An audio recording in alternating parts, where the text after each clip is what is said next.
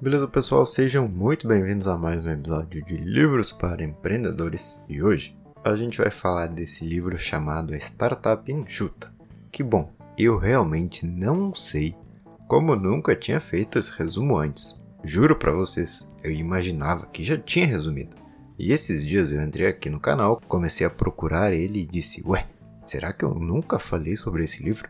Então, bom, aqui estamos nós. Primeiro, primeiro, quem é o autor? E por que a gente pode aprender com ele.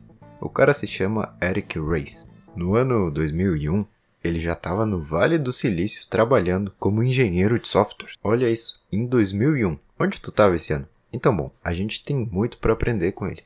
Tudo que a gente vai falar aqui hoje pode ser colocado em prática por literalmente qualquer pessoa. Tu não precisa morar em uma cidade específica ou ter estudado algo específico nem nada disso. Às vezes, tu pode ter a imagem de que uma startup é um escritório divertido, investimentos milionários e uma pessoa famosa por trás que já saiu em várias revistas. Mas esse modelo que a gente vai conversar hoje, a Lean Startup, nos mostra que a ideia de empreender é muito parecida com uma ciência e que fazer isso do jeito certo pode te levar muito longe. Uma ciência? Como assim? Isso mesmo. Eric nos diz que é um processo a ser seguido. E existem alguns passos. São eles: uma hipótese, o teste dessa hipótese, ou seja, colocar ela em prática, e estudar os resultados. No episódio de hoje, eu vou te explicar esses três pontos para que seja de claro entendimento a todos nós. Temos aí então, se lembra, hipótese, implementação e estudo. Uma ciência realmente. Primeiro ponto, hipótese. O que seria isso? Bom, é a ideia. É o que tu acha que seria bom, que pode ser útil. Muito importante. Algo que tu vai lançar para certo tipo de pessoas e que essas pessoas, presta atenção, vão pagar por isso. Essa é a minha hipótese. Acredito que nesse mercado X, o sistema Y pode dar certo. E estes consumidores vão pagar tantos reais por isso. Essa é a minha ideia, igual a ciência. Agora, como que eu posso ter essas ideias? O que, que eu posso fazer? O que eu posso fazer para minimizar os erros e fazer com que o que eu pense seja algo real, eu não posso chegar e dizer, vou criar um sofá voador. Mas por quê? O que te levou a pensar que as pessoas vão querer ou que as pessoas precisam comprar um sofá que voa? Aí então a gente entra na conversa de encontrar problemas. Lembra que eu sempre digo para vocês como fazer dinheiro? Muito bem, sendo útil. Se tu for útil, se tu facilita a vida das pessoas, elas vão te pagar por isso. No livro aqui ele fala sobre as ideias por analogia, ou seja, se algo já funciona, se existe um modelo que já funciona, por analogia eu posso criar algo. Por exemplo, vou criar a Netflix, só que de empresas. Vou criar o Uber, de caminhões. Vou criar um YouTube, só que pessoas que já têm um resultado comprovado são os únicos que podem publicar na plataforma. Aí seria realmente pegar um modelo que já existe e mudar a interface ou alguns detalhes. Tudo isso até agora são ideias. É a nossa hipótese é a questão de chegar a um produto que pode ser útil.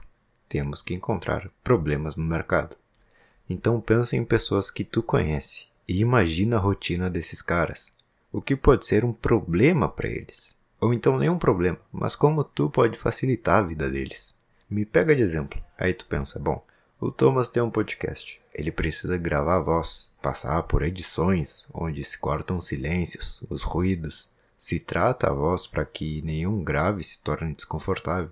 Depois envia os áudios para as plataformas. Tem uma capa de episódio, uma descrição, beleza. E aí tu chega e pensa, e se meu sistema exigisse somente o áudio? Que ele grave a voz e em minutos tudo isso já está pronto. Então, no momento em que tu começa a olhar para um público específico, conhece os problemas desse pessoal e tenta solucionar, estamos nos primeiros passos do que seria um bom negócio, beleza? Agora, o segundo passo da nossa ciência, do nosso método Lean Startup, a implementação da ideia.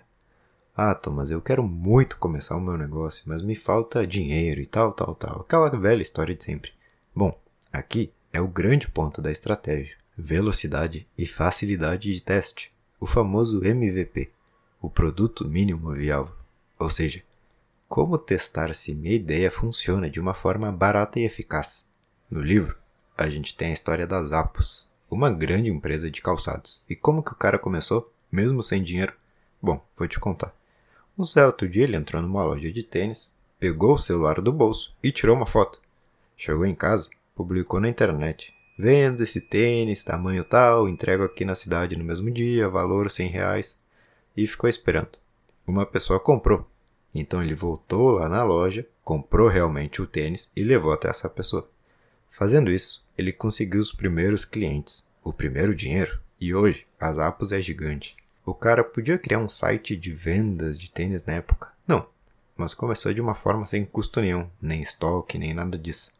Tirava fotos nas lojas e perguntava se alguém queria comprar ali pelas redes sociais. Pronto. Existem outros exemplos aqui no livro também, um deles é o Dropbox. Hoje vale milhões ou bilhões de dólares. Mas eles começaram com uma landing page e um formulário em algum tempo, muitas pessoas na lista de espera, e aí sim lançaram um produto. Reduz ao mínimo a tua operação. Pega essa ideia que tu tem na cabeça e pensa: como seria uma microoperação disso aqui? Esse é o passo que deve ser dado para ir testando teu negócio. Experimentação. Se lembra dessa palavra? Tu tem que experimentar o que funciona e o que não funciona. Não considerem como um fracasso. Às vezes o cara tem medo de testar porque ele não quer errar. Mas como eu sempre digo, errem o mais rápido possível. O único no mundo melhor do que errar é acertar. Mas para isso, tu vai testando diferentes formatos daquilo que tu acredita. E o terceiro passo é o de analisar os resultados. Beleza, eu tinha uma hipótese, implementei ela. E aí? O que, que a gente pode tirar dessa experiência? O que, que as pessoas acharam? Quantas realmente compraram? Quais comentários tu ouviu? E isso vai fortalecendo tuas próximas hipóteses. Ninguém comprou? Beleza, ótimo. Que bom que deu errado com pouco ou nenhum investimento. Vamos tentar mudar agora X, Y, Z. Ou vamos tentar descobrir o porquê deu errado. Eric também nos diz algo chamado cinco porquês. Quando a gente tem um problema e a gente se pergunta só uma vez por que, que ele aconteceu, a gente vai solucionar, mas de uma forma muito superficial. Tu encontrou o erro. Por que, que esse erro aconteceu? O que levou a esse erro? O que levou a esse pensamento que gerou esse erro? E por esse caminho, a gente consegue encontrar a raiz do problema. Assim, ele não se repete. Mudar rápido, isso é um grande diferencial. Testar e mudar, na verdade. Isso tu também pode usar só não na hora de criar uma empresa, como também na inovação dentro dela, com novos produtos. Aí tu me diz, cara, eu já tenho uma empresa. Bom, perfeito, isso também pode ser usado. Pega uma pequena amostra de clientes e oferece essa tua inovação. Monta algo simples que seja a ideia principal do produto implementa e analisa o que aconteceu. Esse é o método Lean Startup. Esse é o jeito certo de se começar. Primeiro, identifica um problema ou algo que poderia ser diferente. Depois, eu vou conseguir implementar isso da forma mais rápida, barata e eficaz possível. Analiso os resultados do que aconteceu e tomo decisões sobre a direção que eu vou caminhar daqui para frente com o meu negócio. E beleza, pessoal, esse foi o livro de hoje. Espero que tenham aprendido algo de interessante com esse resumo. É um livro que sempre recomendo para quem quer empreender. E se lembra, eu posso te ajudar a ler muito mais, com foco e retenção de conhecimento. Clica aqui no link e faz o nosso acompanhamento direto comigo. Nos vemos em uma próxima de Livros para Empreendedores. Valeu!